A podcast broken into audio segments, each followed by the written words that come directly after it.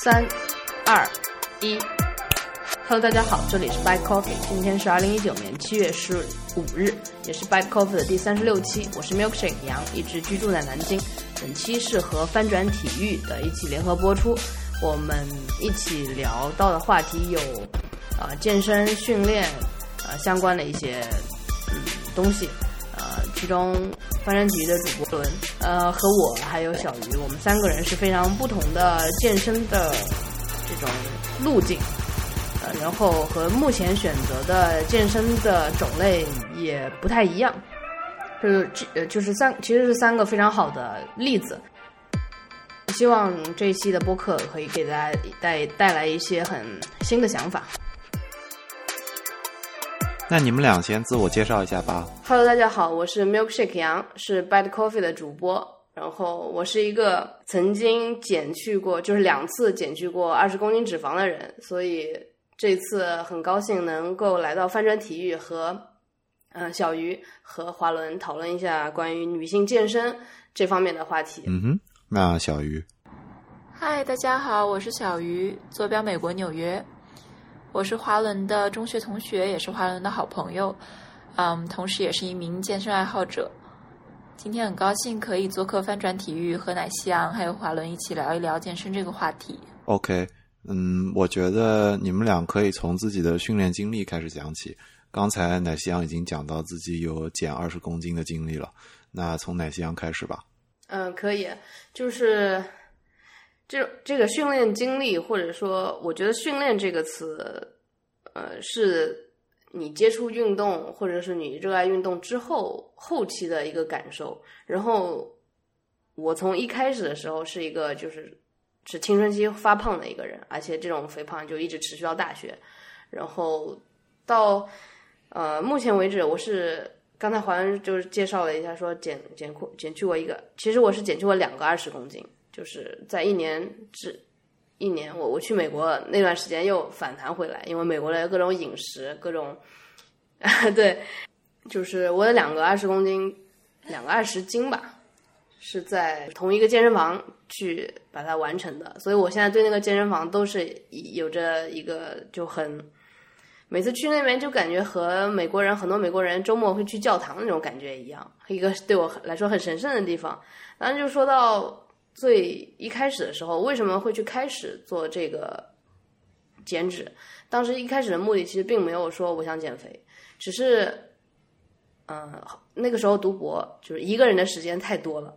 然后怎么样去利用自己独处的时间，然后顺便去，就是那个时候也比较兴起那种读书啊，什么什么跑步啊这种东西，然后自己只是试试看。就我昨天翻了一下，有一个 App 叫 Nike Run Club，是不是？我不知道你们有没有用，但是上面显示我第一次跑步的那个记录是二零一三年，二零一三年的八月份。那个时候我第一次跑步只能跑个三公里就很累了，然后配速也非常慢。然后直到看到可能十月份、十二月份能跑下来第一个五公里，嗯，我大概花了四十多分钟。然后昨天就是昨天早上我晨跑了一下，那个五公里我花了大概三十一分钟，呃，这个十分钟的一个时间差，我觉得就说明了一个我从一三年到现在一个运动的过程。呃，第一段就是开始在那个一个大的氛围下开始，而且自己有独处的时间，开始慢慢的跑步。然后跑步之后就会呃想去健身房去看一看，因为。外界的环境的影响，比如说南京的夏天特别热，南京的冬天特别冷，呃，就会去学校旁边的健身房去运动。运动了之后，嗯，等一下，我打断一下，你刚刚有讲你为什么开始跑步吗？呃，因为跑步是一个在学校大学操场就可以完成的，这个没有什么，呃，不需要场地，然后不需要同伴，你自己去跑就可以了。那你为什么没有选游泳或者别的项目呢？嗯，因为我自己以前在中学的时候我受过伤，嗯，我的左膝盖半月板有伤，所以我知道可能跑步是一个非常显而易见的 option，但是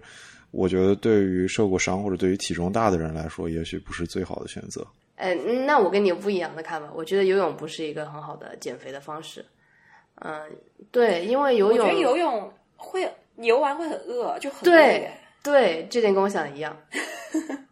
就我我可以忍受跑完步之后，其实跑完步之后，你只想补充点水，补充点水果就 OK 了。但是你去游泳完，那个整个饥饿是一种缺乏碳水，就是那种精致碳水的那种感觉。你想吃那个，这是我一个缺氧啊什么的。呃，对对对，他这个想吃很多东西，嗯，就是由于体体内的热和外界的凉，它之间的交换，让你整个人处于一个其实很消耗你的体力，但是你又想立刻补充进来。这个就很难，就是其实就像华伦说的，跑步并不能减肥。我一开始的目的也不是减肥，一开始的目的就想，既然就是我读博了，然后因为我是住一个人住，然后很多自己的时间，那我去跑操场跑跑步，然后跑步的同时，其实我想着这个实验怎么做呢？就是这样一个时间，然后运动着就会。运动了就会去健身房，因为场地就是下雨的这呃影响外界环境因素去健身房。去健身房之后，会慢慢的开始呃自己尝试那些器械，尝试一些嗯私教。我就想知道这个私教到底有没有用，然后它到底能不能帮助我达到一些目标，比如说减肥的这种目标。呃，就事实上证明。啊，对，那个时候是会有的。就是既然都去了健身房，觉得是不是应该从体型上做出一些改变？然后当时也是处于一个呃，也也有一些其他原因，希望自己变得就是更 attractive。从我这里来看，我觉得请一个私教，然后你只要跟着他的跟着他的强度和他的饮食的方式去练，是完全可以做到的。所以我的第一个十公斤就是那么减下来，呃，就是在一个私教的帮助之下。然后当然还有我自己在饮食上的控制，然后当时的强度非常大，我觉得一般人很难去坚持。就是我一周会跟私教练三天，那个三天就是会有一个小时的呃高很高强度的训练，训练之后我会做一个一个小时的有氧，这是一星期一、星期三和星期六，然后二四和天周日我会自己来做一个一个小时左右的有氧。然后有氧的强度是一直在增加的啊，真的吗？那真的恢复的过来吗？基本上每天都在练。对，只有周五一天是休息的，然后甚至说周五一那一天那个那个时间点，我都不知道自己该做什么，就是养成这样一个习惯。然后这个就牵扯到了下面可能我们要聊的一个话题，就是训练遇到的一个困难吧。对于女生来说，生理期是一个呃避不开的话题，就在聊体育的时候。然后那样强度的训练确实会导致生理期的一些变化，我觉得这个可以下面再说。呃，我想这个应该是我减脂的第二个阶段。其实我三个月就减掉了二十斤脂肪，天赋型减脂选手。呃，然后就出国了，然后后来回来就又胖回去了。嗯，然后大概就是又是从去年到今年一年的时间，大概用了一年的时间又减去了二十几公斤的二二十几斤的脂肪吧。然后到现在会，嗯，我一米六四，一米六四不到，一米六三，跟我差不多，跟我差不多。对，但是我我我从那个朋友圈看出来，就是我的体型还算普通人的体型吧，就算一个普通人，但是我的就是肌肉含量是高的，但是你的体型是我能看到你的肌肉含量很高的。谢谢谢谢，现在我现在才算新手福利期吧。哇，你，嗯，好吧。这太谦虚了。之后再说，之后再说。我现在的一个目标是说，我达到了一个，就是我们不是有个 in body 的那个测试嘛？所有的指标都达到正常了之后，呃，我会希望自己能够在，比如说，我现在兴运动的兴趣点在跑酷这项运动，呃，我会希望自己的弹跳力、自己的灵活度，呃，能得到一个提升。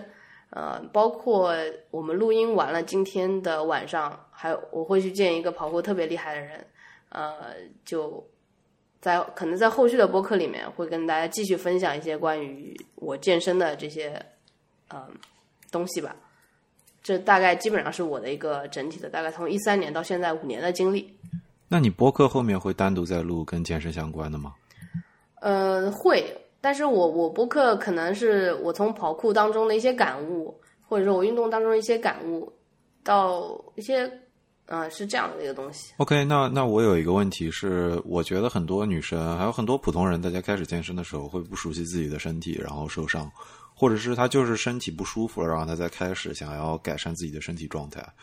嗯，我想知道是你有遇到这样的问题吗？因为你也是从一个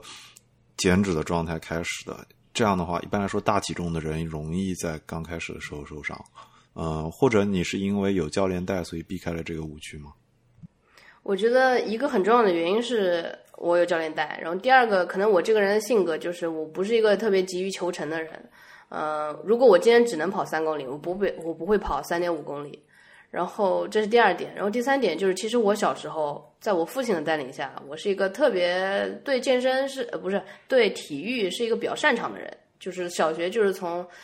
可能上小学到初中吧，这个阶段就是每天回去，我第一件事并不是做作业，一般我父亲会带我去打一个三十分钟到四十分钟羽毛球，然后再去打一个半个小时的篮球。因为我们家就住在学校，是一个高高中一个学校里面，所以这些场地都有。然后我爸也非常乐于带我去做这些运动，就是他给我的这种运动的陪伴，会让我就是身体素质非常好，在就是小学的时候。然后，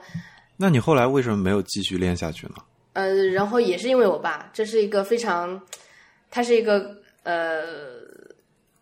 我不知道怎么样说他，但是他对我影响确实非常大。后来到了初中和高中，他觉得分数是最重要的一个事情，呃，他会希望我的各门分数处在一个领先的地方，然后会把我的大量的时间去花去做卷子啊，就这种事情，然后。就缺乏锻炼，然后他可能也觉得女生青春期的时候肥胖一点是，反正后面会减回来嘛，他差不多是这种。哇，真的吗？我怎么觉得身边很多女生遇到的情况都是家长跟他们说：“你不要吃啦，你要瘦，你不要再吃了，你会胖的。”这样的情况很多啊。对这个，对我我同意。然后而且女生会对自己有这方面的要求，对吧？很多女生会有青春期会怕自己肥胖，但是我好像可能就是说，会觉得这些外在的东西似乎没有内在的一些东西重要。我这个人可能是这么来想问题的，所以就真的是完全不太在乎这个形象是什么样。对，就那个那个时间。OK，那小鱼，你开始讲讲你的训练经历吧。嗯，我觉得还挺有意思的，因为我觉得我跟奶香奶香完也不是完全反过来吧，就至少从小时候这个来看，就我小时候是那种就是完全就是一心学习，然后因为加上小时候哮喘，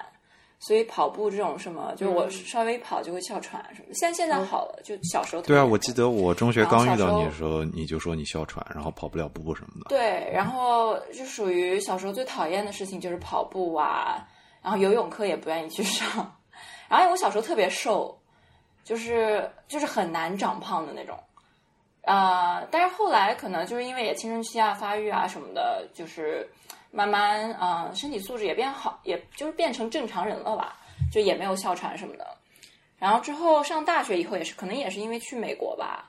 然后我也是吃垃圾食品，就大尤其是大三的时候，就天天天天晚上。我男 朋友就开车，我们俩天天晚上就去吃肯德基或者 Popeye，就去吃炸鸡。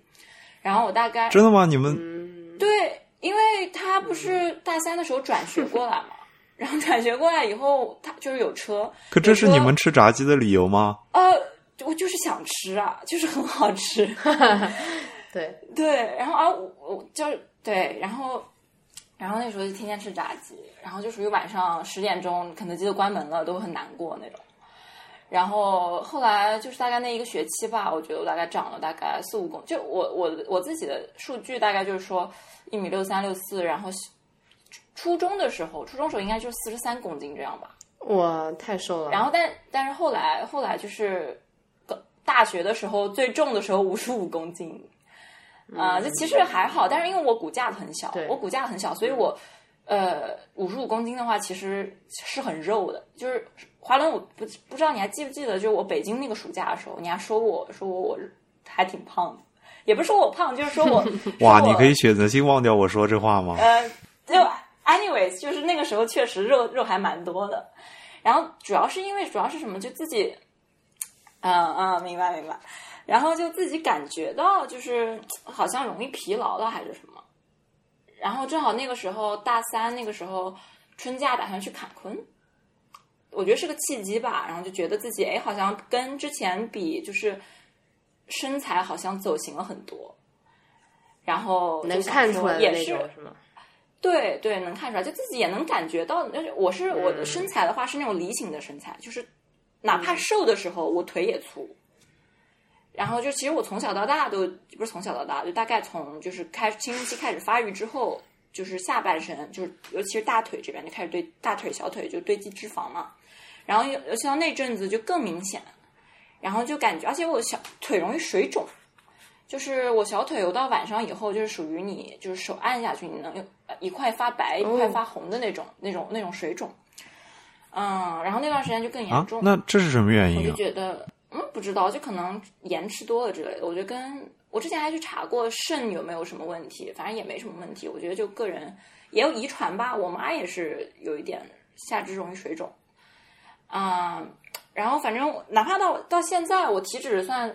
水平比较低的一个状态，我下半身也是脂肪相对相对比较高，但那个时候就是感觉就是整个人就像我以前的话，初高中的时候就是肚子上完全是不会有一点赘肉，但那个时候就是就就是感觉自己坐下来就感觉是就肚子就都在那边，就能感觉到明显跟跟以前状态不一样，然后就想说也是当时一开始的契机也是对，当时契机也是说减脂。然后我觉得也蛮幸运的，因为那时候在学校嘛，然后我们学校有那种私教，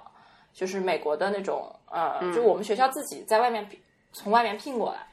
然后我就去报了一个课吧，一周大概也就上一次这样。但其实那之前，就其实我大学大一大二自己也在家的时候也会去跳跳什么，练练什么 Keep 呀，就是这种，或者是以前还练过 Insanity。就是那也是 hit，但是就是很很高强度的那种 hit。然后啊，那个时候就想说要减脂嘛。然后我那个教练，我特别特别喜欢那个教练。我觉得我从我就是自己开始喜欢健身，就是因为那个教练。嗯，教练是一个墨西哥妹子，然后特别小只，但是你就觉得他，就他给我示范动作的时候，就他的力量特别强。然后嗯，算是我的第一个 inspiration 吧，我觉得。啊，然后但是其实他带我练的，因为他会问你，他私教一开始他带我，他会问我，呃，目标是什么？我当时就是想说 fit 一点嘛，我也没好意思说我想要变瘦，因为我感觉这好像美国人就是不是美国人就不太政治正确。我说我对对对，有这种感觉，对。我说他会说你已经很瘦了，对他，因为其实我在正常，尤其在美国人眼中，我肯定是瘦那一挂的。对，但对我我自己知道，我可能肉是藏起来了。就是其实对我来说，我是不是一个健康的状态？对，然后我说我就想变 fit 一点，然后他带我练的话，其实也是那种循环训练，也也是那种有氧加上啊一点点力量吧的循环训练。就从那个开始，那个时候开始算是入了一个门，我觉得。嗯，那个时候是我呃大大三的时候，也就是一我们大三是哪一年？华伦一一七年是吗？一六一六一七一七这样，一六一七那个时候开始，然后我跟这教练大概也就也是练。哇，那我觉得你超励志，到时候把你照片秀出来。呃，对我那我那个时候减脂还还减的还蛮快的，我觉得对，就是对于我的基数来说，因为我基数其实不大，然后我半年之内减了大概七八八斤，就是我从。五十五六公斤啊，减减回了大概五十一公斤这样，然后体脂当时用他那边的仪器测的话，是从二十六减到二十二吧。我觉得就对于我来说，好像大概四四个月的时间啊，我觉得还蛮快。然后但那个时候，其实我现在回头看那时候照片，对我来说，呃，我觉得我现在进步还蛮大的，因为那个时候就是，嗯，还是看不出什么训练痕迹吧。我觉得，因为主要做的是就是有氧这一块儿，但是从那个时候开始，因为自己就开始会去关注关注一些，就比如说微博上的一些呃健身的博主嘛，有那种网红类型的，也有一些就是打比赛的小姐姐，就各种都关注。但我自己的审美可能就慢慢啊更往那种打比赛了或者说就是欧美一点的那种去去去变了。然后就自己的目标也从减脂可能就变到呃，大部分女生可能会说塑形，但是我现在可能就是增肌的一个状态。对，然后真的呃，好好训练的话，我觉得可以是应该是算我从嗯从我来纽约开始吧，就是一年前不到开始算真正可可能对我来说叫训练。啊，就是开始做腿推拉、腿推拉这种三，呃，练三休一的这种循环，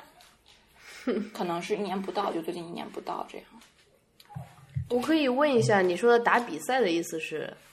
就是呃，像比基尼比赛啊，或者是 OK，呃，就是健体健美这种比赛的选手，我有关注。对，但可能我自己的审美还是跟呃更倾向就是比基尼比基尼那挂的。对，就很多人会觉得可能健美健体太大了。我对我来说，我可能也会觉得他们太大，就我自己不会想练成那样。但我特别特别崇拜也好，或者说特别啊，特特别怎么说呢？欣赏吧。我就觉得女生能练成那么大，我觉得真的很难。因为我觉得，就真正你只有作为女生去经历过一个比较系统的力量训练，你才能感受到就是。就是他们背后有付出多少努力，因为女生和男生的身体激素水平不一样嘛。我们产就是对对，同高素这个特别少。然后我觉得他们还蛮厉害的，尤其是他们在舞台上表现的那种，跟比赛项目有关吧。反正我知道木从木从他现在在比的呃健身小姐有一些才艺展示什么的，就我觉得他们对自己身体。每一块肌肉的那种控制，我就觉得特别美。但可能我觉得我自己练成那样还有很大很长的一段路。那我可以理解为你现在在追求健美这个方向的运动表现喽？我觉得我离打比赛还蛮远的，因为我觉得我现在就是怎么说呢？打比赛有一个什么，就是你控制饮食这一块儿。我觉得就我从哪怕是我减脂那段时间。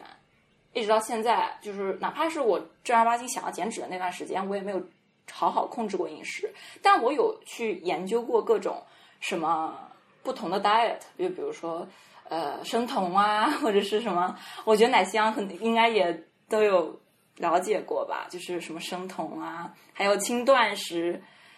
对，就这种，其实我自己也尝试过很多，但是我不会刻意去限制自己的卡路里什么的。但我有去试过，比如说。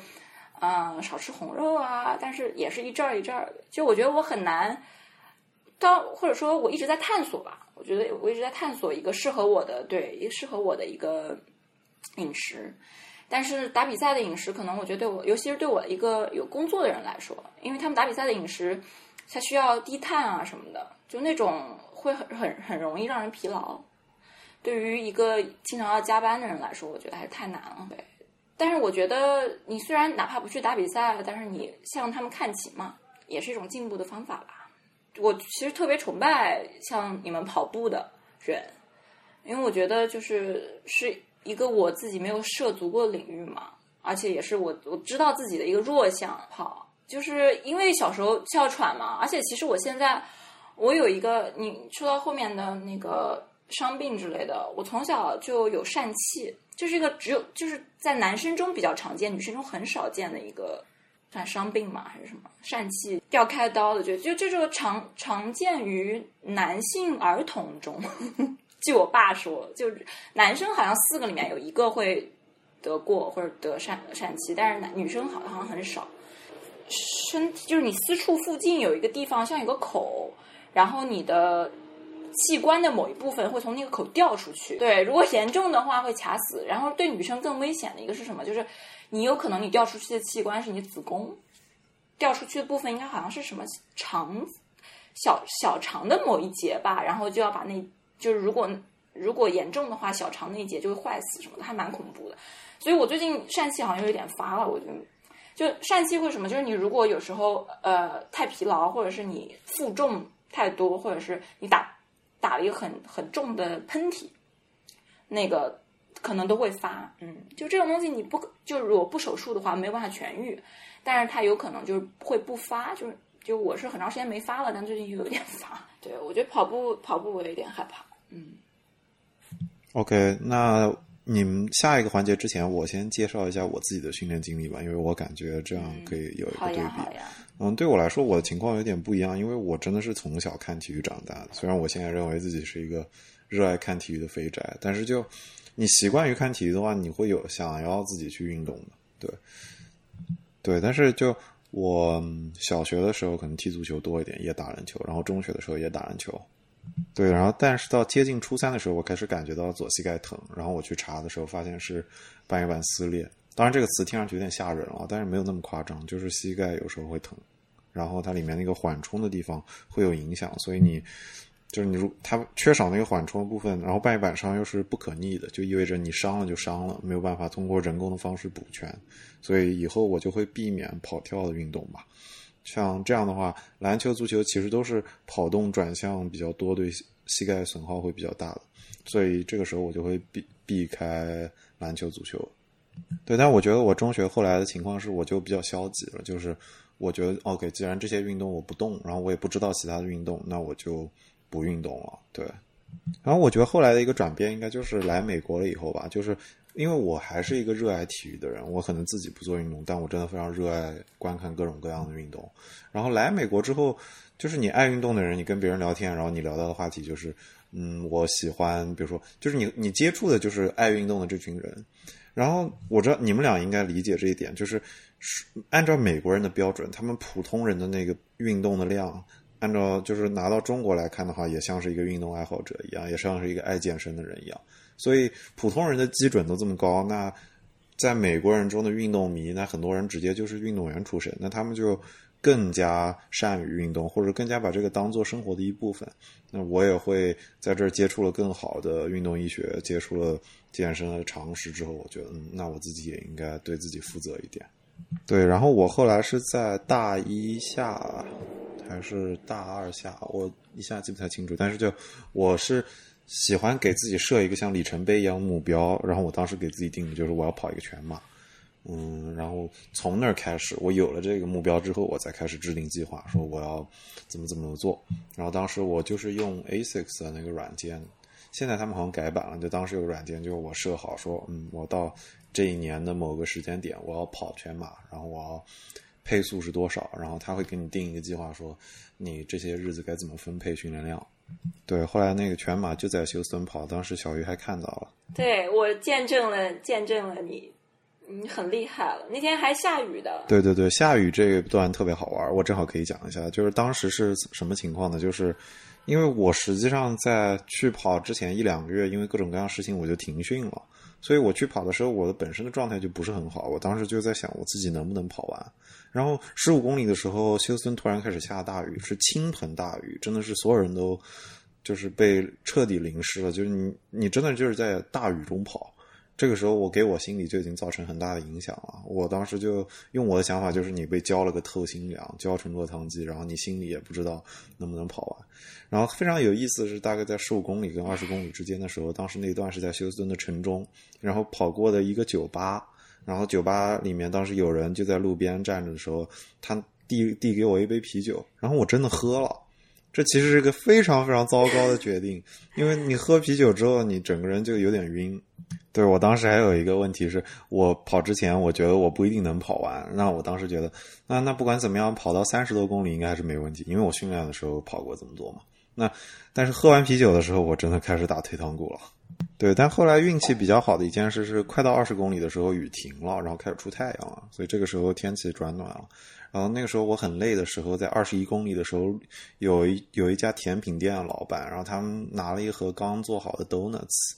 然后我就拿了一个就是甜甜圈，拿了一个热乎的甜甜圈吃完。当时拿到那个热乎的时候，真的很感动，然后吃下去一下就有力量了。然后就又坚持这样一路跑，对，就这样。后来跑到三十七、三十八公里的时候，然后我真的，我觉得剩下的路我就是走完的，因为就到那个点的时候，我的情况是我的脚面疼了，就是你那个量积累到一个点，就是你的脚面受不了，然后身体也整个人就是处于靠意志力的阶段，的确是的，但是。很幸运的是，我当时看了一下关门的时间，反正还有，所以我觉得就走完就走完吧。后来就就就这样，这是我第一次跑完全马的经历。对，然后这是我第一次跑完全马的经历。然后当时跑完全马之后，我休整了一两个月，因为我觉得对于我这个膝盖有问题的人来说，跑这么大一个运动量，然后前面又没有积累，可能我需要一段时间休整。但问题是，就是休着休着就一年就过去了，就休休，就是有的时候可能身体就懒惰吧。对，然后我当时的感觉是，跑完一个全马，其实没有真的帮助我奠定一个就是运动的基础，因为你只是熟悉跑步了。只不过说，我可能入了门，我去跑步的时候，我完全理解我自己在干什么了，我的脚掌怎么落地，然后我跑到什么量，我身体有什么反应，是有这样一个状态。然后后来改变是到大四上的时候，我开始去健身房了。对我当时应该是看了哔哩哔哩上很多健身 UP 主的做力量视频，然后我当时想去练。对，然后就是。就是主，我是直奔力量去的。我不知道耿旭你有没有见过，我有一件衣服是上面写着“纯杠铃健身”。就是我们只用杠铃，没有没看。对，但是这一段虽然说可能看起来很单调，我每次去就是做三大项，就是做硬拉、深蹲跟卧推。但是我觉得就像前面马拉松一样，就是他给我在力量训练方面打了一个好的基础，就是你知道这几个最基本、最重要的动作，嗯，你知道该怎么做，就像跑步一样，你知道该怎么做之后，你可以以此为基础打一个。很粗暴，很直接粗暴。对，然后我这一年开始练柔术，这个也是我看格斗比赛看的多了，开始想练。但这一年可能遇到的问题，一个是就是柔术馆的话，你要适应柔术馆的日程，所以安排不是完全自由的，你要去上课。然后还有一点就是，在柔术上已经花了时间之后，还要不要再同时额外再去健身房训练自己的身体？因为有的时候你的身体可能想要调整成柔术需要的那个需求，但是额外去花一个时间的话。健身房一般跟柔术馆也不在一起，这样的话你还要奔波，实际上在中途会浪费很多时间，所以这点是我这一年平衡里面的一个问题。而且我现在如果去健身的话，我实际上更多的，比如说我会用平衡球用的很多。平衡球有一个什么好处，就是它几乎能模拟一个人下位，比如说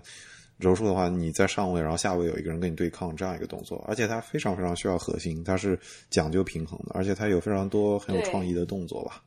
对，就甚至我喜欢平衡球，会做一些，比如说以前一开始的时候，你会做在平衡球上用双膝跪起来，然后后来转变成就是在不仅能跪在球上让自己稳定住，然后可以做动作。后来我在抱着药球在做动作，当然这个就有点夸张了。但是，嗯，对，现在我的想法就是，这个一路看过来，我应该没有你们俩计划那么严格或者那么严格执行。我的特点一直都是，我既然我要。健身我就先设一个大目标，然后我为了到它之后，我给自己回头打了一点底子。OK，那接下来话题是你们俩在训练中遇到过什么样的困难？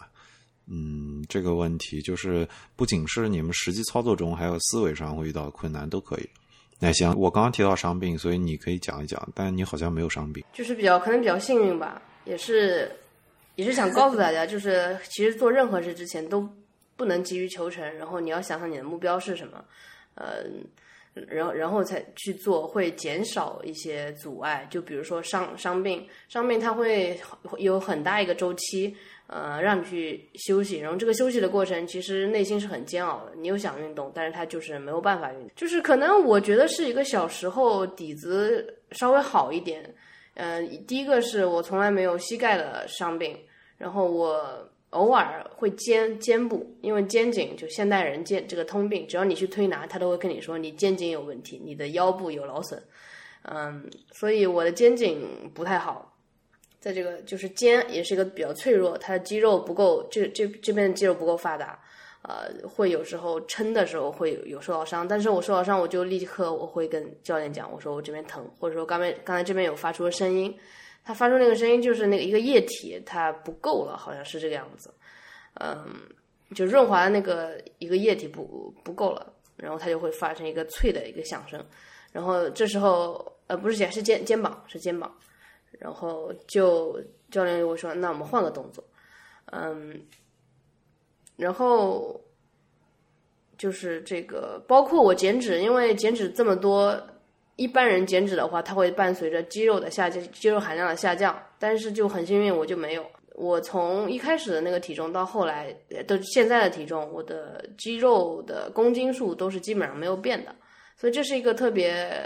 我觉得幸运的事情吧。因为减脂的时候，大部分时候你你因为靠这个卡路里的对这个东西，就是正常的情况下，你的肌肉肯定是有很大的损耗的，但是我就是没有，所以这个方面就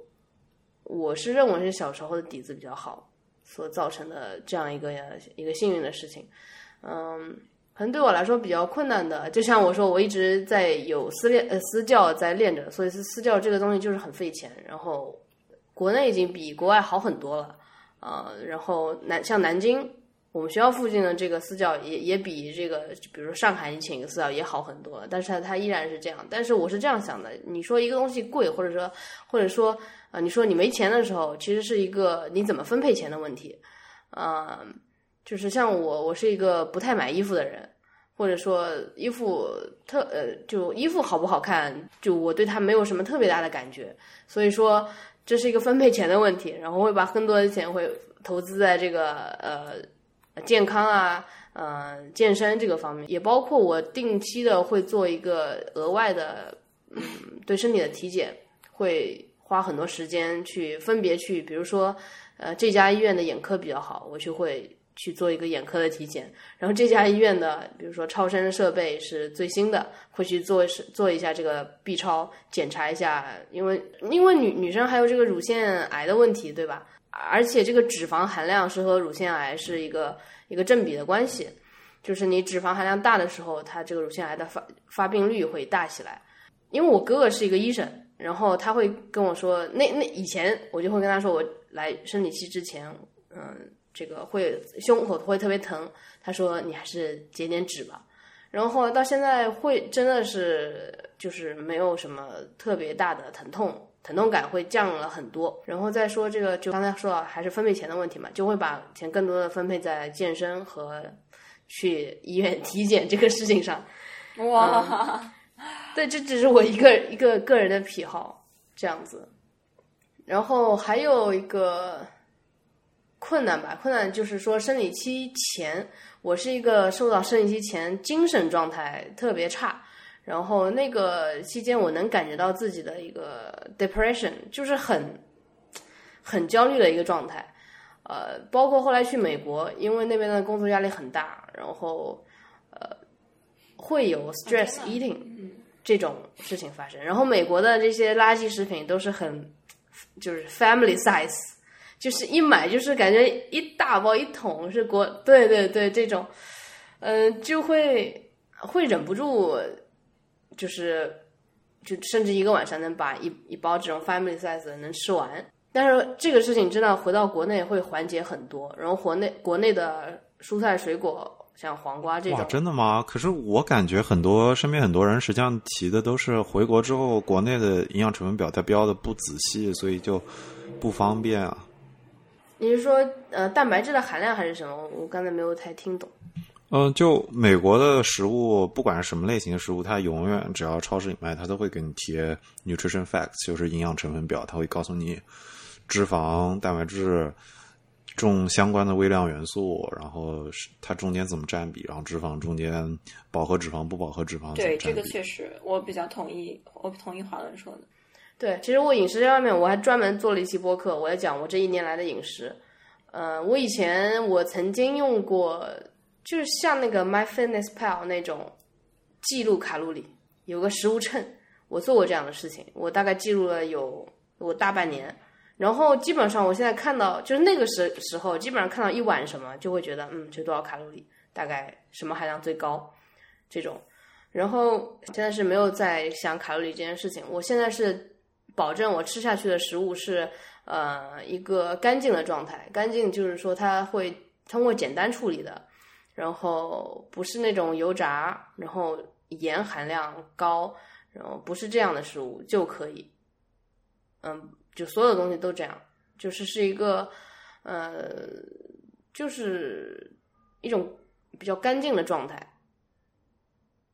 包括我的饮食，因为我在大学学校里面，然后食堂的话，基本上，如果你可以点的比较好的话，这个好就是说没有那些油炸的鸡腿的话，基本上这个目标是很容易实现的。就是说，虽然在美国是我们能看到的那些营养元素，但是很多东西是工业的，嗯，包括我是这么认为的。我我我知道有些人会吃一些补剂，然后他觉得蛋白粉这种是一个一个补充，嗯，但就是对我来说的话，呃，我去研究它会，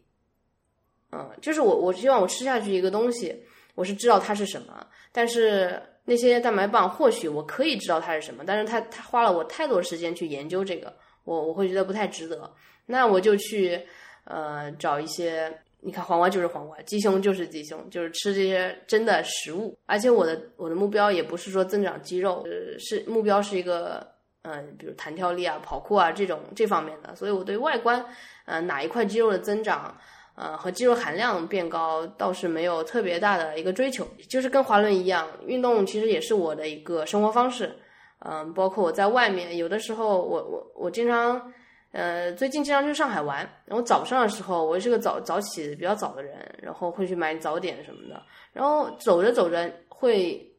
觉得那个环境就特别适合晨跑，就会跑起来，就这样一个状态，我自己还是比较沉浸其中的。对这一点我非常的同意，就是我实际上很推荐，就是出去玩的时候可以选择晨跑，或者就是以跑步的方式去跑一跑这个城市一个相关的路线。我相信，甚至国外有很多人旅游的时候，可能就会做这件事。就是怎么说呢？就跟骑自行车什么都有不一样的感觉。就是就好比你看电影的时候，它拉胶片的那个速度会影响你看这个电影的观感。所以跑步的感觉也是很独特的。因为骑自行车的话，一个是要看路况、看车，然后它的速度还是稍微快一点的。我跑步的话，你甚至可以听到，比如说我能听到上海阿姨在那对我就是 各种 judgments，哎呦这个这个对吧？就是上海话就各种来了，就这种感觉还挺有意思。嗯嗯，小鱼，那你讲一下你遇到的困难吧。我觉得一个很就挺大的一个阻碍吧，对于我来说，但其实怎么说呢，也是一种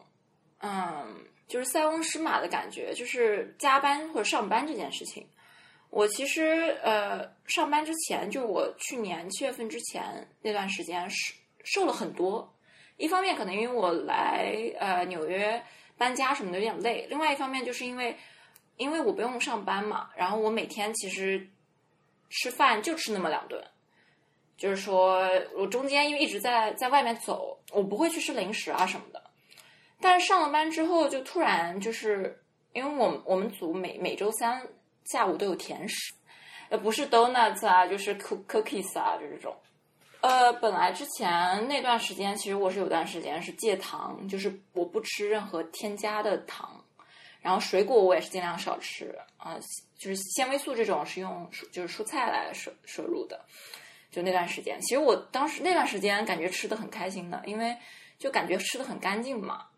嗯，因为糖对我来说还是蛮大的敌人的，因为我长痘。然后我感觉我身体对于炎症，对我觉得我身体就是特别容易发炎，就如果我糖吃多了，我身体就开始发炎，所以我那段时间其实戒糖效果还蛮好的，一然后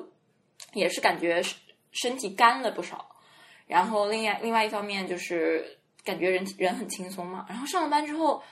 就就是 每每周三都有甜食，除了每周三都有甜食之外，公司还有。嗯，经常会有一些 free lunch，就不是 free lunch，就是他们开会，有的组开会啊或者 training 什么的就有吃的。然后我是一个控制不住自己嘴的人，我我我在饮食这方面我没有太我没有太刻意控制，就我现在会去控呃控制一个方向，但我不会去控制摄入量，是这样的。就我还能，我总觉得我自己还能吃，然后我就还会去吃。另外一个也是因为那段时间有一段时间是是。太闲，还有一段时间是太忙。然后太闲的时候，我就总觉得我嘴里缺东西；然后太忙的时候，就会 stress eating。Either way，我都会吃很多。然后一个是这个，我觉得，然后一个就是一个阻碍吧。然后有一段时间，就我入职以后没多久，开始狂狂加班，对我的训练造成了还蛮大影响。因为我那个时候，我当时给自己定的 diet，我那个时候还蛮还蛮信就是轻断食这件事情的。但其实轻断食，我之后会讲。我觉得对我现在的训练是比较比比较违背我现在的训练的思维的。但我那个时候，呃，其实也没有多久前吧，一年一年前的时候，其实我训练还没有现跟现在训练计划还不太一样。当时也也没有现在训练计划那么严格，但是就是基本上就如果下班回家我还有劲的话，我就会练。那个时候我基本上每天加班，呃，早的话可能八九点下班，然后晚的话可能十一点多下班，就连续了两两两两三个月这样。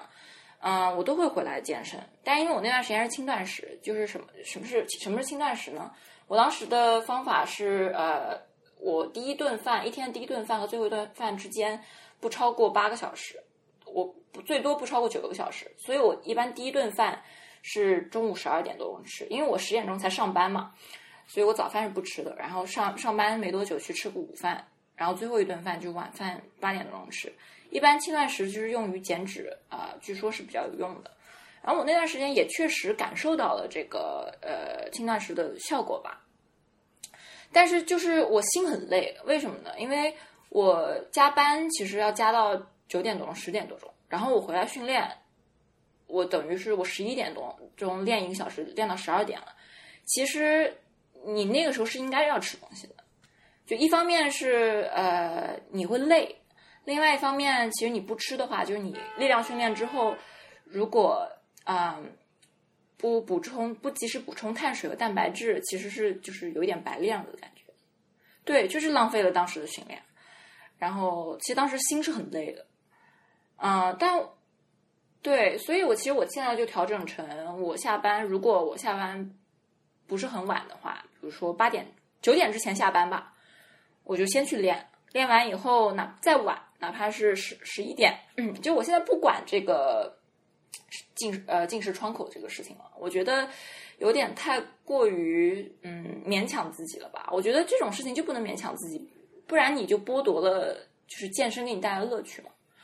然后我就会练完以后再再再吃，而且就是我那个我以前是会控制碳水摄入的，但是我现在意识到，如果我要既然我在好好练了，那我就希望我练是。对我，因为我是增肌的练法，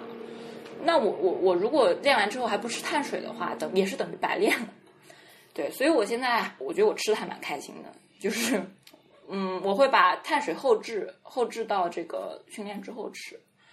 还蛮好的。然后另外一个，我为什么觉得就是加班或者说工作对我来说是一个塞翁失马焉知非福的事情，就是因为我觉得我我为什么开始系统性性的训练，也是因为。呃，刚开始工作就开始疯狂加班，那时候就觉得，好像你的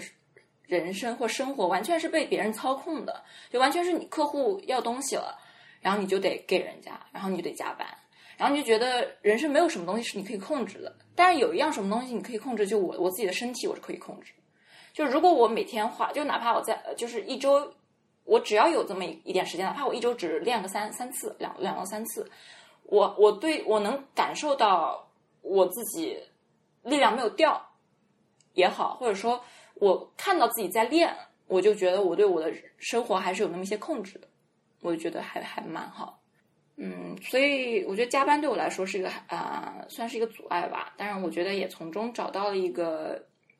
动力。是，但是啊，我我觉得有一个可以提吧，增呃就是就减脂不呃减脂不减肌这件事情，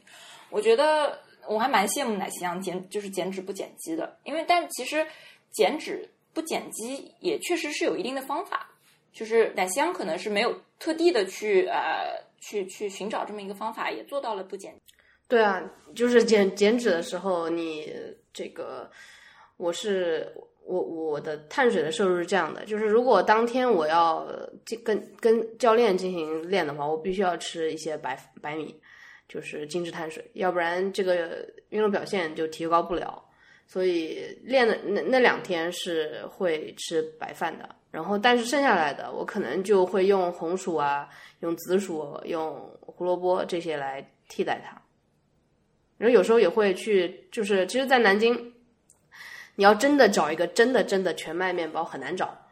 然后但是现在找到了，它只是价格贵一点。就在新街口，大概在哪里啊？在那个金轮那边，金轮新天地那边，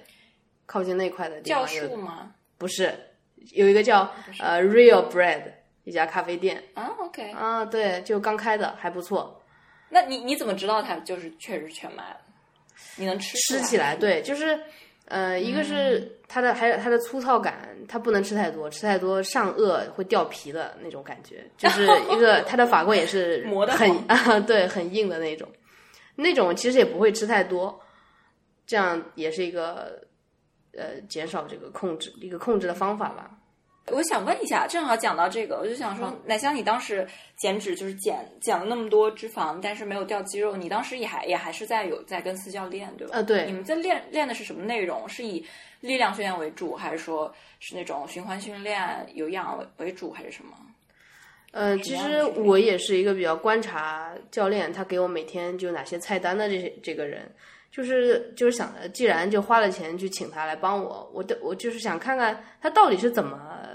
来呃给我设置这些东西的。他一开始最开始的时候，只能说简简单的做一些力量，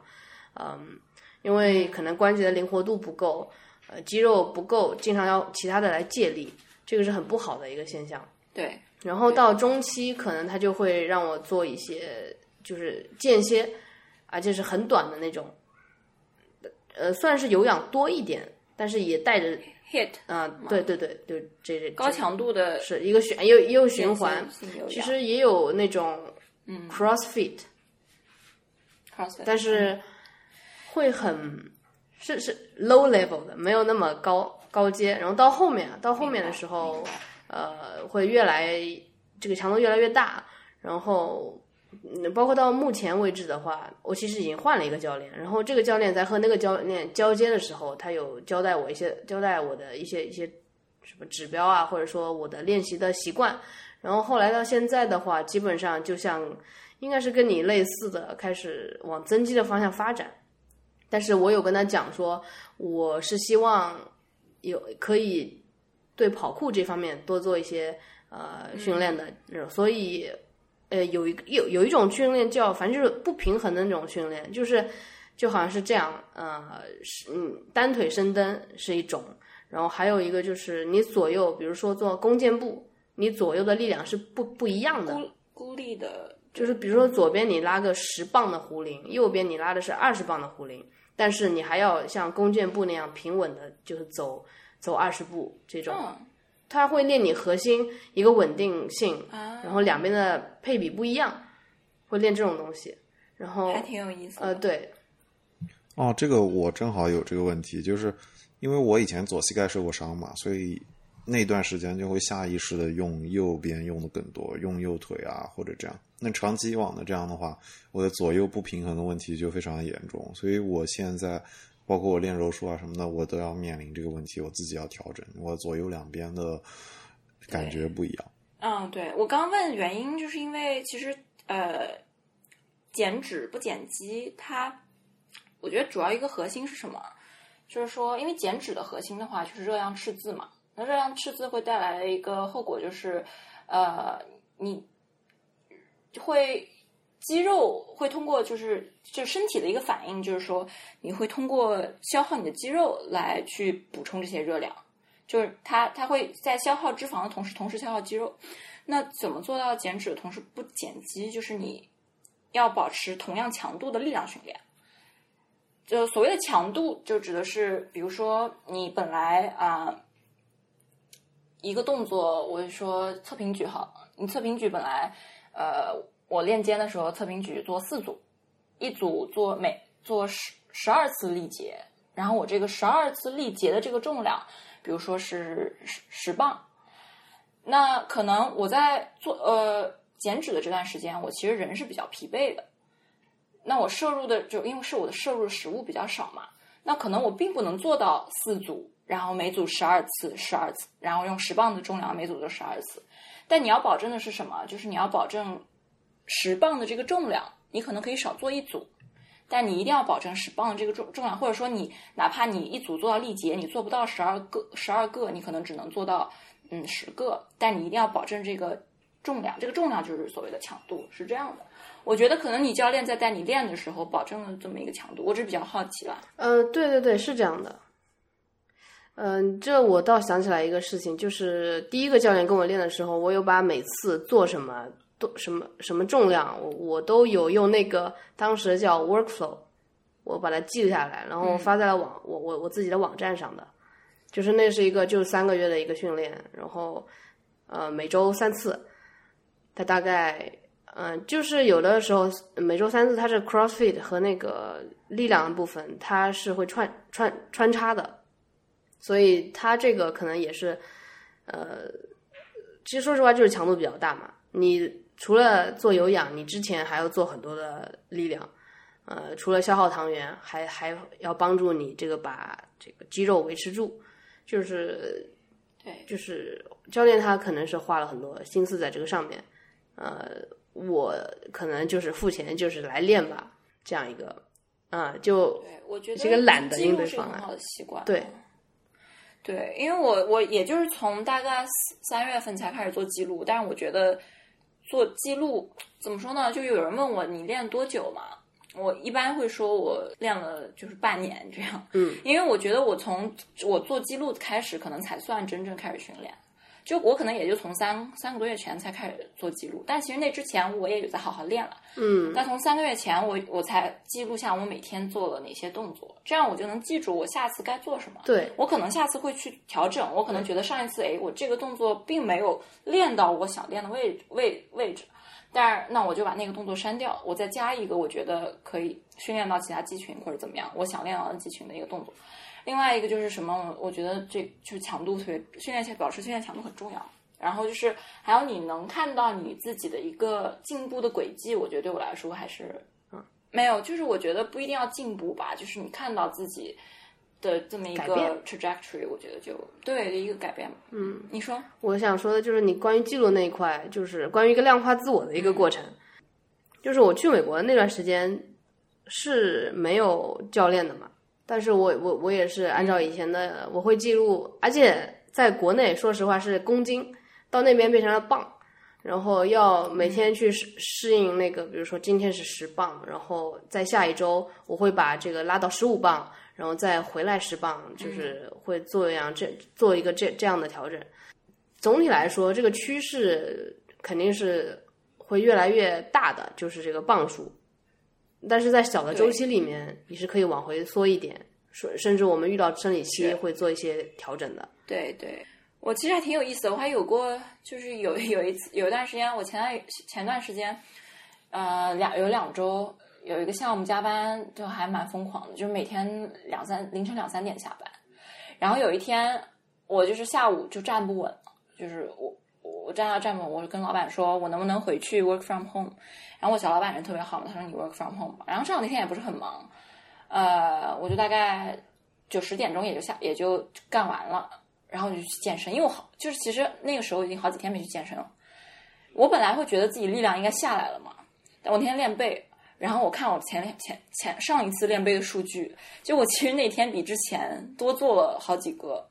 就是我觉得这就是叫什么精神弹泵，因为我好几天好几天没有练，我当时那天特别兴奋，就我终于可以训练，嗯，然后我在一个特别疲劳的情况下，我比上次的训练表现力高了，我觉得还蛮神奇的。但你也可以理解为你是低漏的，就是你，嗯，它的容量变少了。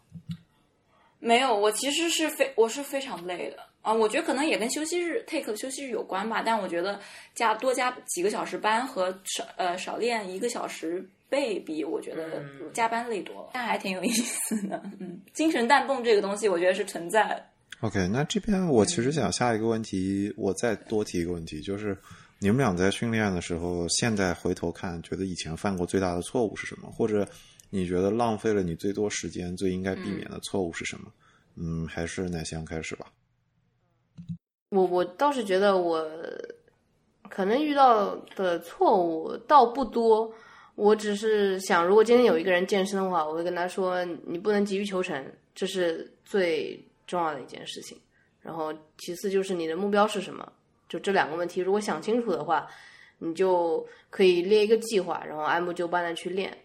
呃，然后有些人就是，比如说，比如像我这种饮食，我这种去健身房的次数，就是博物志的主播，比如说婉莹，他就会觉得我是一个特别特别自律的人。这个事情就是可能自律被人放大了。呃，我有时候不太去，不太想说我要去靠精神，然后来使我的去去健身房。我可能只是就是想去健身房就去，然后不要跟我说这个有多么困难的事情，然后呃，可能对我有困难的事情是其他方面的事，这可能对我来说，我就是每天去，或者说不去我还很难受呢，这跟自律就关系不大，啊，是这样的，不要有太多的精神负担，觉得去健身就是自律。我我觉得这个特别有意思，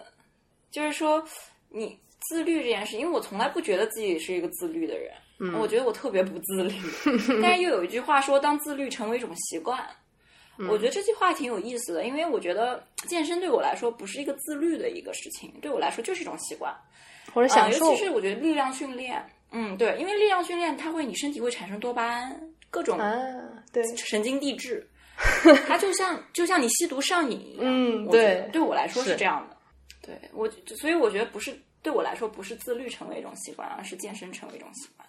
或者说训练，我觉得现在我更喜欢用训练这个词。对，就你说 I'm not I'm not dieting I'm eating，我就是在好好吃嘛，我没有在节食。是你当你在节食的时候，什么叫 diet？就是一个你只有短时间，我觉得只有在你要打比赛了那一段时间的两周的饮食叫 diet，一个不能长期坚持的，你都你都不应该去把它作为你日常的饮食。你只有当一个饮食你能长期坚持了，才能是你日常的饮食。另外一句话就是 "I'm not working out, I'm training"，就是我不是在锻炼，我是在我在训练。就你有这种 mind 这种思维方式的时候，我觉得就是你健身根本不可能是一件困难的事情，而是一种我觉得我今天能健身了，太好了。嗯，对对对，是。嗯，对我看这个问题还有一个角度，就是我觉得健身你。不是说自律不是靠意志力，而是说你积累到一定阶段之后，你会觉得我突然再断掉几天的话，我就浪费了我前面花这个更多的时间，因为它一般就是你，对你少一天，那你你少了几天训练，那你可能很长一段时间的训练的那个目的一下就降下来了，所以就是这个角度逼着大家就继续去练了，这个也是很自然而然的事情。是的，我我还想呃说一点，就是像小鱼，你做很多嗯力量训练的话，就是隔两天这个你我不知道你有没有这种乳酸堆积，或者说第二天会很哪里很酸的这种感觉，你你会有吗？我其实我觉得早期的时候有，现在其实哦是吗？挺难的。我觉得如果酸了，我会特别开心啊。对我也是有一样的感觉，我会觉得对。就是肌肉在你身体里，一个是你能看到，然后第二个是看到是别人看到。其实你只能在镜子里看到你自己的肌肉，但是它在那儿，别人是感受不到，你能感受到你自己的肌肉的存在的。就是第二天这种存在感，让我会感觉我是活着的，我是一个活着的人，就是很好，这感觉特别棒。我也是觉得，就是我每次在练的时候，呃，我我以前喜欢练臀腿这一块儿，就觉得屁股翘好看了。然后，但我现在更喜欢练肩和背。因为肩特别容易充血，我每次练完肩以后那种充血的感觉，我觉得哇，真的吗？我觉得我遇到一个问题，就是练完肩，如果你充血的话，就晚上你想要写作业或者你想要工作什么，就手张不开啊，就抬不起来，就很不方便。真的？那那你充血太就是太厉害了，可能我还没有到那个境界。嗯，而且我不用写作业。他说的就是伏案吧。我还我觉得没有，可能我们充血没有那么那么嗯明显吧。我就是视觉上的充血，可能是嗯。就关于练背的话，我我前几天还就刚好发了一个微博，我说练背就背部的肌肉是新手很难练到，他没有这个感受，他不知道背部在哪里发力。是的。但是我有一个小的技巧分享给大家的，就是你要想象你的就是手臂，手臂的延伸是有一个翅膀在后面。你只是用这个翅膀在发力，这种会很能帮到我。对，我我我跟你一样，就是嗯，我先把这个说完吧。就是一开始会大肌群会感受到乳酸堆积，感到它的存在，就是臀腿这一边。但是就是这个上半年，我渐渐能感觉到，就是像背部，我知道该怎么发力了，哪一块肌肉我应该怎么用它，会靠一种想象的感觉。就是想象说，我要关注在这一块肌肉，然后我要让它发力，就这种专注，会让我感觉还不错啊。那你刚才想说什么的？就其实现就是讲到练背这一块儿，我现在想想，呃，我就是哪怕去年八九月那个时候都没都不算是在已经在训练的，哪怕入门，我觉得我都没入，因为那个时候我练背也是找不到感觉，所以我觉得可能如果我现在我我现在想，如果别人问我训练多久，我可能真得说半年，因为我觉得那个时候我跟我一个呃练得很好的一个朋友在哥大健身房，然后他就是我让他带我练背嘛。我当时就真的是找不到感觉，他让我用背阔发力，我都找不到背阔在哪儿。但是现在我就是随时我都可以展背，你知道吗？就是很酷，我就感觉随时就能把背架起来那种感觉。对对对，而且就是背就可以，就就是我觉得就还蛮漂亮的那种感觉。你你会有什么小技巧吗？就什么？我是想的那个，我觉得，嗯，展背还是啊，就是练背部的肌肉，你是怎么练背？比如说我们引体向上，任何地方。我觉得练任何地方，就是你要去赶啊，就是你不能一开始就用很重的重量。我当时就是一开始就用很重的重量，但我觉得你现你如果不熟悉一个肌群的话，不熟悉自己身体的某某一块肌肉的话，你一开始就用小一点的重量去去做。你哪怕就是空杆，也就是你比如说你去那个杠铃杠铃啊划船吧，你就空杆嘛，哪怕用轻点的杆子，不要用标准杆。你就去，或者你手手上什么都不拿。我现在经常有时候，我做一个，对我做一个动作之前，我会先去徒手做两两次，去感受一下那个肌群发力的感觉，然后再去拉。另外一个就是你在保证自己呃动作标准的前提下，你离心收缩的时候，就是你保证就是你拉下来的时候一个顶峰收缩，就是你下来的时候停两秒。还有就是你送回去的时候不要那么快。慢慢的，我觉得比比较重要，对不对？就是去感受自己身体的肌肉吧。嗯，对，嗯，对。关于背的话，我有一个诀窍，实际上是因为我现在不是练柔术多嘛，然后我看格斗多，所以我现在早上起来 就是让身体清醒的时候，会做到一些动作的时候，其中有一个，就我会做空击嘛。首先就是 shadow boxing，就是你格斗里面，你像做一个像打空气这个感觉，就是做动作。然后中间有一个动作是向后肘击，你可以用手臂比划一下。就你假设在你背你背后面这个位置有一个人，然后或者他头的位置在这儿，你想要肘击狠狠的打到他，这个动作使劲儿，不管你是左边还是右边，你都是不可能绕开背的。所以这是对我来说现在印象找这个背部发力一个非常好用的动作。对，嗯。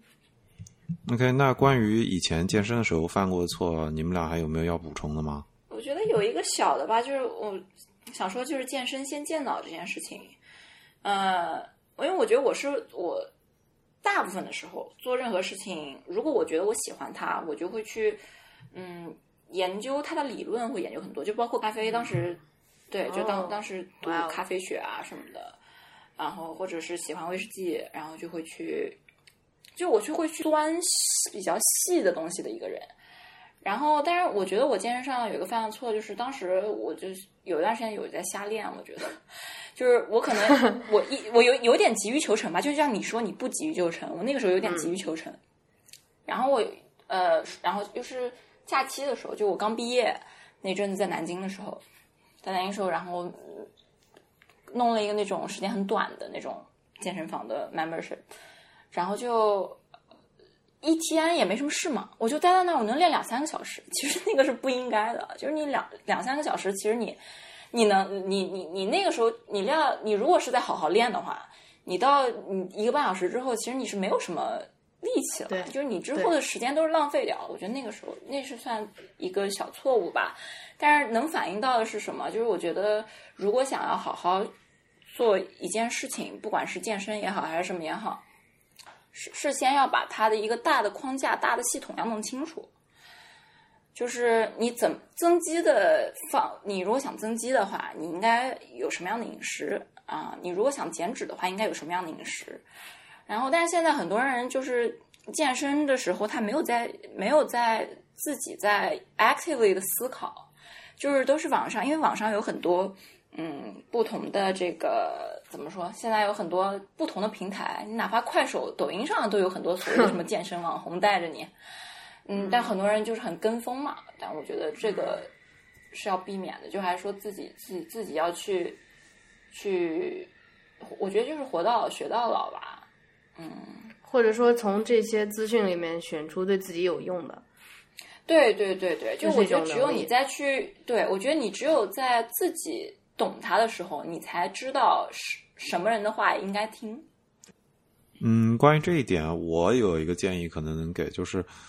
我觉得理解这件事是一个 demystify 的过程，就是去神秘化的事情。就是对于不健身的人来说。可能之前你的想法是世界上有健身的人跟不健身的人，啊，健身这件事好可怕，就是要做这么这么这么，你会被他吓到，这是一个非理性的情绪。但更多的是你要去理解的是，你把它想办法数字化，或者想办法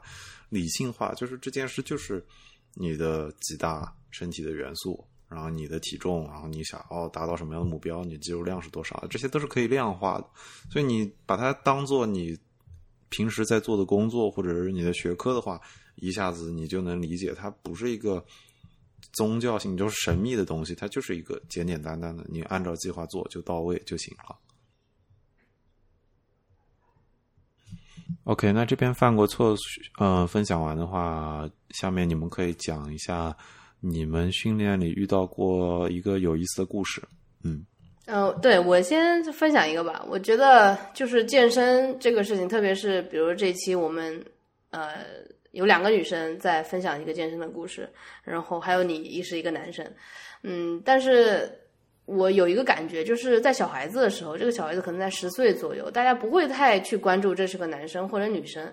嗯，就有一次我在健身房训练，在就是那个那叫战神对吧？战神。嗯啊，比如呃，大概可能是那个绳子对吧？啊啊啊，前后鼻音不太分，是不是我？就是那个绳子，然后抡那个绳子，然后跟我旁边有三个男生，三像小孩子，可能就八岁这个样子，他们三个在一起训练，呃，他们是游游泳队的，然后在当时在做体适能的训练，然后他们他们看着我，然后那三个男孩子突然一起在鼓掌。就是他们现在的力量是完全没有办法抡那个战神的，但是他们看到我在那儿，就他们三个开始一起鼓掌，我当时就觉得好好受激励那种感觉，嗯，或者说有些大人他会看着你做这个战神，他会从心里会觉得说，哎呀，这个还挺厉害的，但是他真的不会像小孩子这种反应，就直接给你鼓掌。然后我是间歇的练了三三组，每一组他们都一起鼓掌，我都觉得很不好意思。但是这是一个很有趣的一个经历，这这这这倒没有，这是力竭了已经。这是一个很有意思的一个经历，呃，当时我做完就就会觉得自己很有那种自豪感的，对啊。然后我会有氧的时候会跑步，如果是去操场跑步的时候，我的会给自己一个结束的过程，就是我会，因为我们操场和篮球场是连在一起的。我会去篮球场再去投一个篮球，就是如果他能进，然后这天我就呃 call it a day 这种感觉，就是随便和哪个男生去借一个球，可能就是是给自己设置一些这些小东西，呃，因为跑完步自己也处于一个比较兴奋的状态，其实很开心的，然后和谁就一起说，嗯，能不能就是借我投一个篮之类的，就是还很有意思吧的一些事情。然后最后一个就是也也是一个训练的小故事，就是当我们当我们说到就是力量做到力竭，就最后一个的时候，其实是很累的。嗯呃，我会经常跟自己说，前比如说一组做十五个，那前十二个都是为了后最最后这三个服务的，所以通常我最后三个的动作是做做的最标准的。我会在脑子里就是一个小剧场，就跟自己说，这这三个就是。你无论如何一定要把这三个做好，就是嗯这样的一个。其实那是那个是一种专门的训练方法，而且就是哦，真的吗？很有效，对对，好吧。对于就是增肌这块很有效，因为就是你如果最后三个你去嗯放慢它，然后最后对顶峰收缩收缩两三秒的话，其实是非常好的一个一个习惯。但我做不到，因为我一般是递做。对我一般是做重量递增嘛，然后我又想保证一下那个容量的话，呃，每次我最后三个都是最不标准的。但是我就是会在最后一组以后，就因为我重量递增的嘛，我最后一组以后，我再把它插回插销，插回原来的呃那个重量。嗯，就第一组的重量，或者甚至比第一组还轻的重量，我再去拉拉个四五个，那四五个我是会做，就是标准。对，然后而且离心收缩和顶峰收缩做到就是最佳的一个状态的时候，我觉得那才是我把一个动作呃一组动动作做完。对对，训练用杠铃做大重量的动作，你做深蹲、卧推还是硬拉都有，也有一个类似，就是力竭组，就是比如说你原来拉三个片，然后你把它放掉一个片，或者你就是我有过一个算法，我平时坚持就是你做成你最大组的百分之八十的重量，然后你做，然后力竭。对 OK，那接下来做就进入推荐的这个环节，这是我节目里面的一个固定的环节，就是我希望嘉宾推荐一个，不管它是不是一个存在的事物，或者是一种状态，或者你觉得一个想法，就是你可以跟这个节目相关，或者你也可以认为就是听众可以用得上用得上这个建议的。但是我一般都会推荐一个比较实际的东西啦。嗯，然后你们开始。嗯，我倒是想分享的一个概念就是说。呃，要接受一个变化着的自己，然后也要去 push 自己去变化。我是一个很少拍照的人，就然后最近，比如有别人给我拍照，我会看照片上的自己，我都会觉得，哎呀，就是不认识这个人，就是正面反面都会觉得不太认识这个人。就包括我昨天和就是十年的这个大学同学见面，然后他们说我的一些改变，然后我在跟他们相处的时候的一些变化，我我是能感觉到的。然后这种变化，我觉得要去接受它，甚至我会希望去推动这个变化的发生。嗯，我不能说它有什么好处，但是会觉得很多东西对我来说是新鲜的，然后对这个世界始终抱有一种好奇心，是一个特别对我来说是特别好的东西。OK，小鱼呢？你来？我觉得我可能对女性健身这一块还有挺多想说的吧。我觉得一个一个是呃生理期这个。我个人是，就是有有很多人会问嘛，就是生理期的时候要，就尤其是我是针对力量训练这一块儿，就是生理期要不要健身，或者说你低体脂会不会影响生理期？我那天我有一次特别生气，我有一次发了一张自己的我健身的照片到朋友圈，然后我有一个还算比较熟的一个朋友吧，但是是个中年男性了，三 三十三十大几，嗯，一个一个一个朋友，一个朋友，一个是一个是个是个南外学长，啊，挺熟的。他就，而且他他是，而且他是生物博士，他来了一句，他说你体，他说你体脂这么低，还来大姨妈了？哦，然后我觉得这句话不是一个生物博士应该说出来的话，就是是这样，我呃之前在看木从，木从就是呃中国的一个呃，健，他应该算什么 Pro？FB 他是不是 FBB Pro？好像是，好像不是 FBB Pro，他好。嗯，我不太确定，但是反正是很厉害、很厉害的一个一个女神吧，女神级别的人物。然后他是这么说，他说就是当你到 Pro 这个级别的时候，你在调节。她是好像是第一个拿到阿诺德赛冠军的女性。OK，对，就是她很厉害，特别美，我特别喜欢她。然后，嗯，她现在在，她现在在练那个健身小，就在比健身小姐这个比赛。Anyways，就是她就是说，呃，她的例假可能比。任何别的女生都准，因为当到你到 Pro 这个级别的时候，你身体调节激素能力是很强的，就是比普通女生要强。然后这个我可能不太能感受到，因为我例假一直都不太准。但我知知道什么，就我呃开始好好健身之后，我从来没有痛经过，这个是我感受到的。啊，这是一点。另外一个就是他说什么。这个我也不确定，你是不是一定是对的？他说，呃，生生理期准不准，跟你的体脂，就是皮脂的这个，嗯，高低程度没有一个直接关系。它跟你呃，你的这个，呃，是说什么？跟你的体重，就是如果你特别轻的话，你你是有很有可能，你是有可能，就是跟你瘦体重有关系的。就是他他们的都是瘦体重，其实是都比较重的。就是他们虽然体脂很低，但是他的他们的瘦体重很很高。嗯，就他们的肌肉肌肉呃很多，但有些女生是那种就是很瘦，体脂也低，那种女生是很容易呃例假不来的，痛经，然后并且例假不准。是这这是这是木从的说法了。我觉得应该就是他说，就是当你当你呃。到 Pro 这个级别的时候，你你，我觉得他说这个是呃你身体调节激素的能力水平会比别人强的，这个我可能我是比较相信的，因为他是他就是说自己他就是很准，三十天三十天准时来啊。然后但我是会很生气啦，就别人看到一个女生健身，居然第一个想法是你例假来来的准不准，我就觉得我排卵期关你什么事啊？对吧？我自己都不担心，这是一点。另外一个就是还有，我觉得呃，其实我觉得健就是健身的男生反而是很尊重女性的，就是对我也有这种感觉。就是梦阳嘛，嗯，我们一个同学，就是我有时候呃，比如说练背啊什么的，我感觉自己练挺好的，我还会拍一下自己的就是摆 pose，然后拍一张发给他。然后他他有一次，他有一次就是他一般来说会夸我嘛，他有一次就夸我，夸得我非常开心。他就很谦虚嘛，他说没有没有，就是他就很很很严肃的跟我说，他说你这样说我会不好意思的，我们之间就是互相学习。就是我觉得就还蛮感动的，就是你一个你肉眼就能感觉到他比我多练好几年的人，他把你放在一个水平面在看的，因为他就是他就是从。他虽然我们都就是健身爱好者啦，也没有谁是运动员，但我觉得就是一个这种运动员精神吧，就是一个运动员对另外一个运动员的这种尊重。尊重。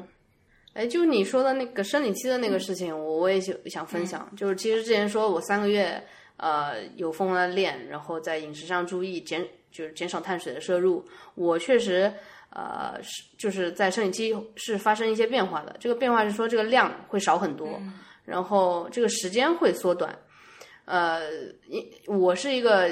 就是在练之前是不痛经，然后规很规律的人，然后包括现在也是不痛经，很规律。就是那个急速的减脂，对对对，我这是我真实体验，是的，会，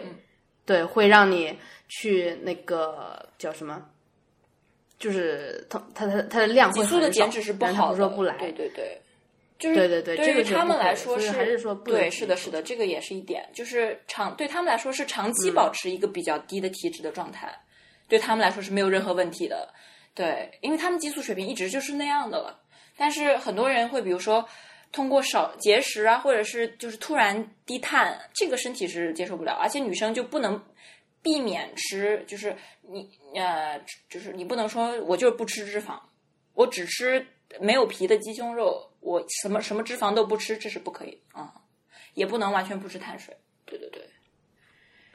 这个确实就是说，你要让身体去逐渐适应一个过程，然后让它慢慢的恢复到一个很好的水平，或者说到一个极限。你不能一下子就过去，一下子你你就是你越过一条线之后，你的身体就会觉得你是哪出了毛病了，我就开始做一些呃其他的就闭经啊这种事情发生。没错，对，提提的还蛮好。嗯，这期我要给建议的话，那就是我觉得女性都应该尝试一下力量训练，就它真的对你的训练有非常好补充，而且就你接触过力量训练之后，你理解了它的好处之后，你不可能再放下它了。就是它真的让你的训练计划有效率了很多，而且你真的一下就明白了以前的各种各样的困扰，让自己强壮一些，不应该是分性别的。而且就是它对力量训练对于减脂来说非常重要。是因为你你的肌肉是要消耗消耗能量的，然后如果你有一定的肌肉水平，肌肉就是你的肌肉含量有一定的较高的水平的话，你的基础代谢是会比别人要高的。就你可以吃更多的好吃的，也不会那么饿。对。OK，那我就顺势推荐一下《力量训练基础》吧。这本书我不知道你们俩有没有听过，挺有名的，应该可以在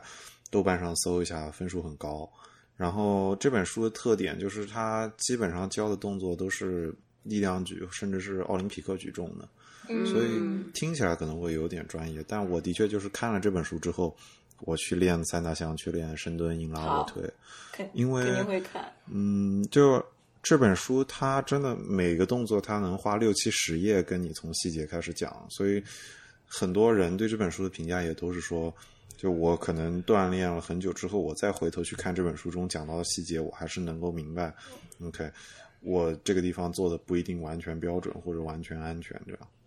对，然后怎么说呢？就还有一个例子，就是我因为我有一个叔叔，他很早，他八九十年代的时候练健身的，啊，练健美的，所以就 他我回。我每以前回家的时候，你知道吧？就是我小时候挺胖的，那那个感觉很弱鸡这种感觉。但是后来我开始练三大项之后，我有一次回老家，然后我还是跟我叔叔一起去训练。当时我比较欣慰的一点就是，他看我做三大项的动作，就知道就是不管说每个人的习惯不一样，但是你做的动作让我知道你是。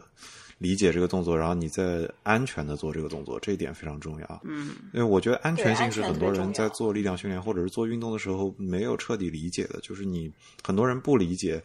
你准备这个动作的时候有没有彻底了解它是怎么发力的，它要怎么做，怎么样做才能保证安全。然后就涉及到杠铃的话，这样的话，因为杠铃本身有二十公斤，这就有一点危险。所以，嗯，我想我觉得这本书能够保证你。有充足的时间或者有足够多的地跳，让你明白怎么安全的做这个动作，所以我觉得这是挺重要的。对，然后当然这也是建立在你愿意去做力量训练的条件上。还是这句话，就是力量训练是不分男女的，每个人都应该尝试一下力量训练。对，还有一个误区就是什么？好多女生就之前有也是，就是我每某一天吧发了某一张训练照片，然后有一个朋友呃。就过来跟我说，他说你现在练的好好，我说谢谢谢谢。然后他就后来就聊到什么了之后，呃，他就跟我说健身房有些女的好壮，我不想练成他们那样。嗯，我说其实你想练成他，对，你想练成他们那样很难，就是你呃 林黛玉的力量操着施瓦辛格的心，就好像我想说啊，我不想我我呃什么，我不想不工作还赚马云那么多 钱那种感觉，想太多了，对。对对，就是因为呃，女生我之前讲错，不不是酮高素，是高酮素，口误，就是高，就是因为女生没有，就是很很很少分泌高酮素嘛，所以就是很难 build 起来那么大的肌肉。嗯，对这一点，我录之前正好跟奶昔还聊到这一点，就是我后面会录一期专门讲一个南非的短跑运动员叫 Caster Semenya，他最近引起了非常大的争议，他在跟国际田联打官司，他们的争议之处就在于。男女的睾酮水平一般是不一样的，一般是三四倍的差距。然后国际田联正好就是通过测睾酮水平来判断你是男是女的，这看起来是个非常显而易见的问题。但问题就是有的人的身体，他生下来的时候，他的双性人，他的睾酮水平就是跟男性一样，但是他身体特征就更像女性。所以塞梅亚就是现在就是这个问题。然后国际田联就在纠结要怎么样修改，或者是我该怎么样面对这样一个类型的运动员。有意思，嗯，对，那这期应该就录到这里吧。你们俩还有没有什么要补充的？嗯，补充倒没有，倒是有一个邀约算吗？就是也希望和小鱼能够能够再聊一些关于咖啡之类的事情。好对，对呀，就我其实懂得很少，我其实懂得很少。你之前说你学到咖啡学是吗？你去学对，就有一本精品咖啡学的书，没有，就是有一本书叫《精品咖啡学》，然后因为就是我是当时那个高中的时候，本来呃我坐公交车放学回家下来的那一站有个奶茶店，我老去，然后有一天突然它不见了，变成了一家咖啡馆，然后没办法，我也还是得去，因为我就想喝东西，然后嗯，老板还挺帅的一个小帅哥。但现在是老帅哥，然后当时就呃去喝咖啡嘛，然后那个时候也就是喝喝拿铁这种东西，然后就觉得哦拉他拉花拉的好好看，我就跟他说我能不能找你学咖啡？他说好啊，他说你要学什么？我说能不能学拉花？他就特别生气，他就生气了，他说我跟你说拉花我要就是我今天就能把你教会，但是我不想教你，因为拉拉花其实是跟咖啡它。它它是它是一部分了，但是你真的要说咖啡的话，就拉花它只是 latte art，嗯，它是一种一种跟牛奶表演艺术牛奶和意识浓缩的对一种表演艺术嘛。但是其实咖啡的本身根本就不是牛奶嘛，它主角是咖啡。然后他就给我扔了一本精品咖啡学的书让我回去读，然后我就去他店里喝单品咖啡，就去喝就是各种豆子去尝。就从那个时候开始，我发现我自己会喜欢这种很细微的。呃，就是同同同一件东西，但它有细微的区别。比如说，这个豆子它有它为什么我能尝出来它有这个蔓越莓的味道，或者我我发现美洲的豆子就更多的是那种榛果的味道，我觉得好神奇。嗯，然后我觉得哎，对，就是那段时间，嗯，让我让我发现，其实自己还蛮喜欢，就就是如果自己开始喜欢一个东西的话，会去想要去学它更更深层次的东西啊。我当时真的是觉得啊，咖啡真好喝，然后就自己呃买豆子呀什么的，自己自己冲，而且手当时是。手冲嘛，就手冲特别难，因为手冲它呃里面有很多变量，对，就是你水温，然后水的流速，呃，包括你闷蒸的时间，嗯，你水粉笔什么的，我觉得特别特别好玩。就我觉得这种特别这种特对这种细微的这种变量让我觉得很有意思。所以后来包括呃大学的时就是大三的时候暑假在上海认识了一群喝威威威士忌的人，然后开始那个时候喝点就是。也觉得 whisky 这种东西也很有意思，但是现在因为健身嘛，健身其实不太碰酒精了。是，对，但是就那段时间，那段时间觉得哎，whisky 也很有意思，就像很多人喝红酒一样，就是都是一些微妙的，我觉得可以可以理解，对，就是微妙的变化，你就觉得很有意思。那说明这是一个，其实是一个，嗯，算是在这方面会敏感一点的人。呃，如果是非常粗糙的那种，会感觉不，他觉得咖啡就是苦的，就很简单的就概括了，对。对，因为我小时候就觉得我不理理解不了咖啡，然后就是从那个时候开始觉得很 shock 到，就觉得另一个世界其实它是好喝的，对对，嗯，好，那有机会跟你聊一下咖啡这个事情，好，好，好，好，好，嗯。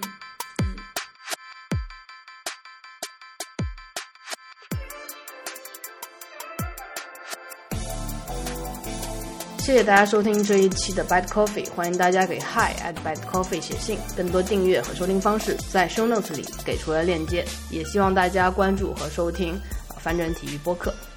我们下期见。